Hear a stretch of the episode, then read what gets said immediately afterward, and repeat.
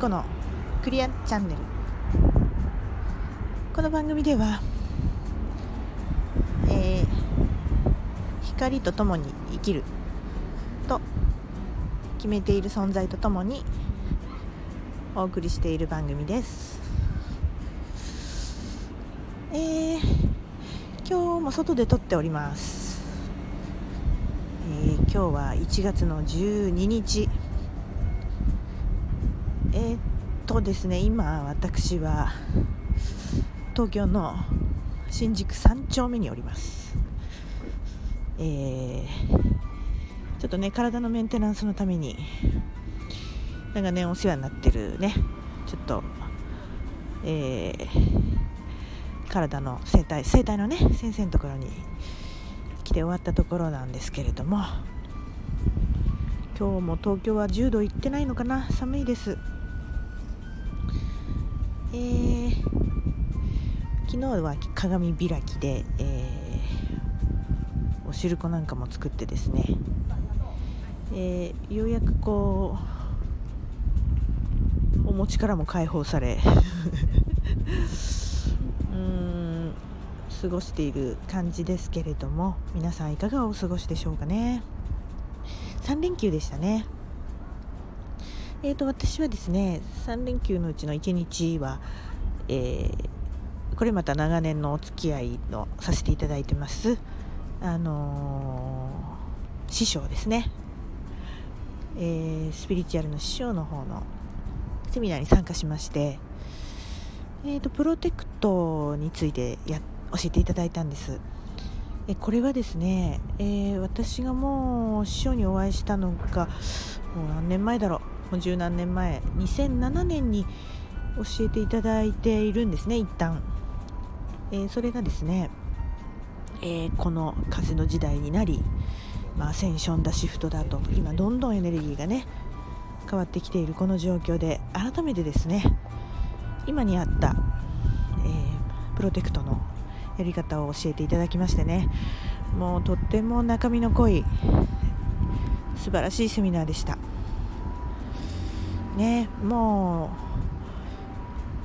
うねどんどんとそのクリアリングとともにですねこのプロテクトに励んでですねやっていこうという感じに今ちょっとなってるんですけれども。えー、っとですねまあ、そこのセミナーワークショップの中身はもちろんちょっと細かいことはお話しできないんですけれども私がそのいろいろとこうね先生がお話になる師匠がお話になる内容で、あの最初のね冒頭のところからの話でちょいちょいこう響いたところが何箇所かこうありましてちょっと今最近ちょっとサイン的にもらってるものとちょっと一致してるなと思ったので今日それをちょっとお話ししようかなと思ったんですけれどもちょうどこう今年明けて1週間ぐらい前かなちょっとラジオだったかテレビだったかでその文字と音を聞いたんですけれどもねちょっとサイン的に、えっと、私の好きなことわざで好きな言葉で、えー、人間万事採用が馬っていう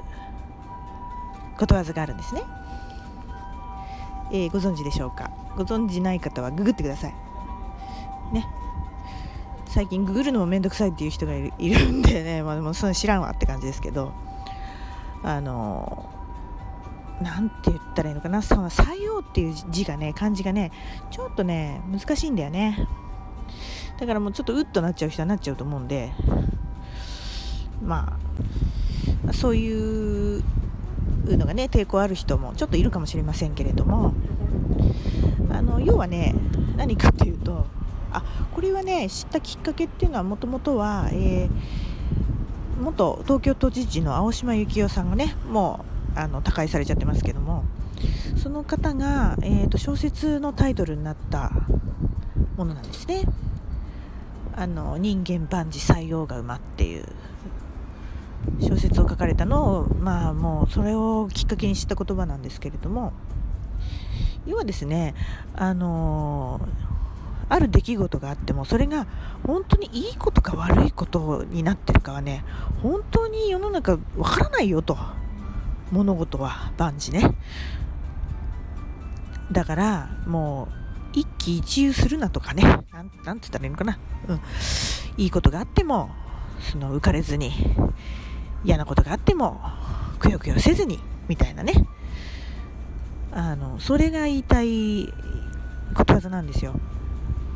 でまああの師匠の話とどう結びついたかっていうとですね、まあ、今、時間の系列はもうないんだよと。いうお話がうわうわうわすごいな。ちょっと待ってね。すごいホストの車がホストの宣伝の車が今目の前にいます。すごいな。すごいすごい。はい失礼しました、えー、それでですねそのまあもうね時間っていうものはもうのじゃなくて今に一つ一つに全部あるんだという話ですとか本当にいろんな人の影響がもうあってここはできている世界だっていうことですとかそういうことと最近その言葉がどうもこう響いてですね引っかかってですね本当になんかもうそうだなと思ったりしてるんですよ。あのー、ね。今それ調べていただくとね書いてあるのがその馬っていうのはねある老人が馬が逃げていってしまったと。でみんな村の人たちもみんなかわいそうにとこう慰めてこう慰めて慰めてあげるんですけどその馬が何日かするとたくさんの馬を引き連れて戻ってくるんですね。それでもう村人全員がこう喜んだと。そしたら今度は息子がその馬に乗ってあのー、怪我をしてしまったと。なんていう悲しい出来事なんだと。言っているとですね戦争が戦争が始まるんですね。するとですねその怪我のおかげで息子は戦争に行かずに済んだと。そんな風なね例えでできたことわざなんですね、うん、だからね本当に何が転じて福となったり、ね、何が転じて不幸になるかっていうのは本当にわからないんですね、うん、だからね、私ももう昭和の10年生まれなもんですからあのー、ね人生もう1周2周もう3周目に入るぞぐらいな経験をしてまして、まあ、一つの前は不幸だなと思ってた出来事がああ本当はこういうことだったなと思ったりでまたそれ同じ出来事がまた何年かしたらあやっぱりこうだったのかとかいろんな人の影響を受けているのでかりませんよ。何が起こってるかっていうのは。ね、でいいことがあった後には悪いことがあったり悪いことがあった時には、ね、次にはいいことが来たりとか。まあねもうそんな感じで。もうコロコロコロコロと物事っていうのはそうやってくるくる回るんで結局はね今今今なんですよ。今に全てがあってその出来事を今どう捉えるかっていうことでねあのどうせだったらねポジティブに捉えてねそういうふうにもう変えることができますのでそういうふうに捉えるといいんじゃないかなっていうふうに今すごく思ったので今日はちょっとそれを伝えてみました。ね、すごく今落ち込んでねどん底ずんでこ側にいる人にとってそんな簡単じゃないわよってねお怒りをぶつけられてしまうかもしれませんがただですねあのー、本当にそのぐらいのんきで、えー、いけばですねエネルギーはすごく明るくね転じることができますのでまあ、人間万事作用が馬、ね、よかったらちょっとこの言葉が そんな言葉があるんだっていうのを今日はちょっとねお伝えしたかったです。はい、えー、今ですねえー、金星が逆行してたりとかでそれと同時にあさって14日からはえー、彗星が逆行に入ります。ということでねいろいろとこうねこう焦りが出たりもうじわじわイライラしがちな彗星の逆行っていうとね交通機関だったり通信のあれが不具合が出たりとかっていうのがね起こりがちって言われてるあのー、動きなんですけれども、ね、これがですね開けるのが大体やっぱりその立春、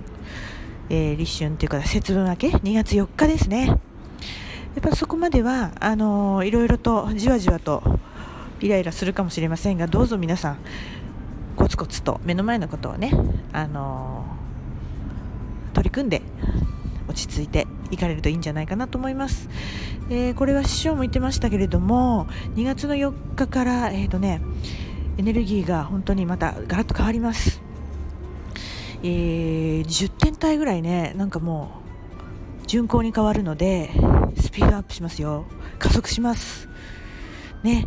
そんなん聞いてねまたそれで焦ってもうもらっても困るんであれですけどもそれまでにね多分こういろいろその前にこう揺らされて出されるっていうようなねちょっとそういうことなのかななんてイメージしてます。ね、ぜひあのそんなのを参考にしていただけたらなと思います。では今回はそんな形で失礼します。バイバイ。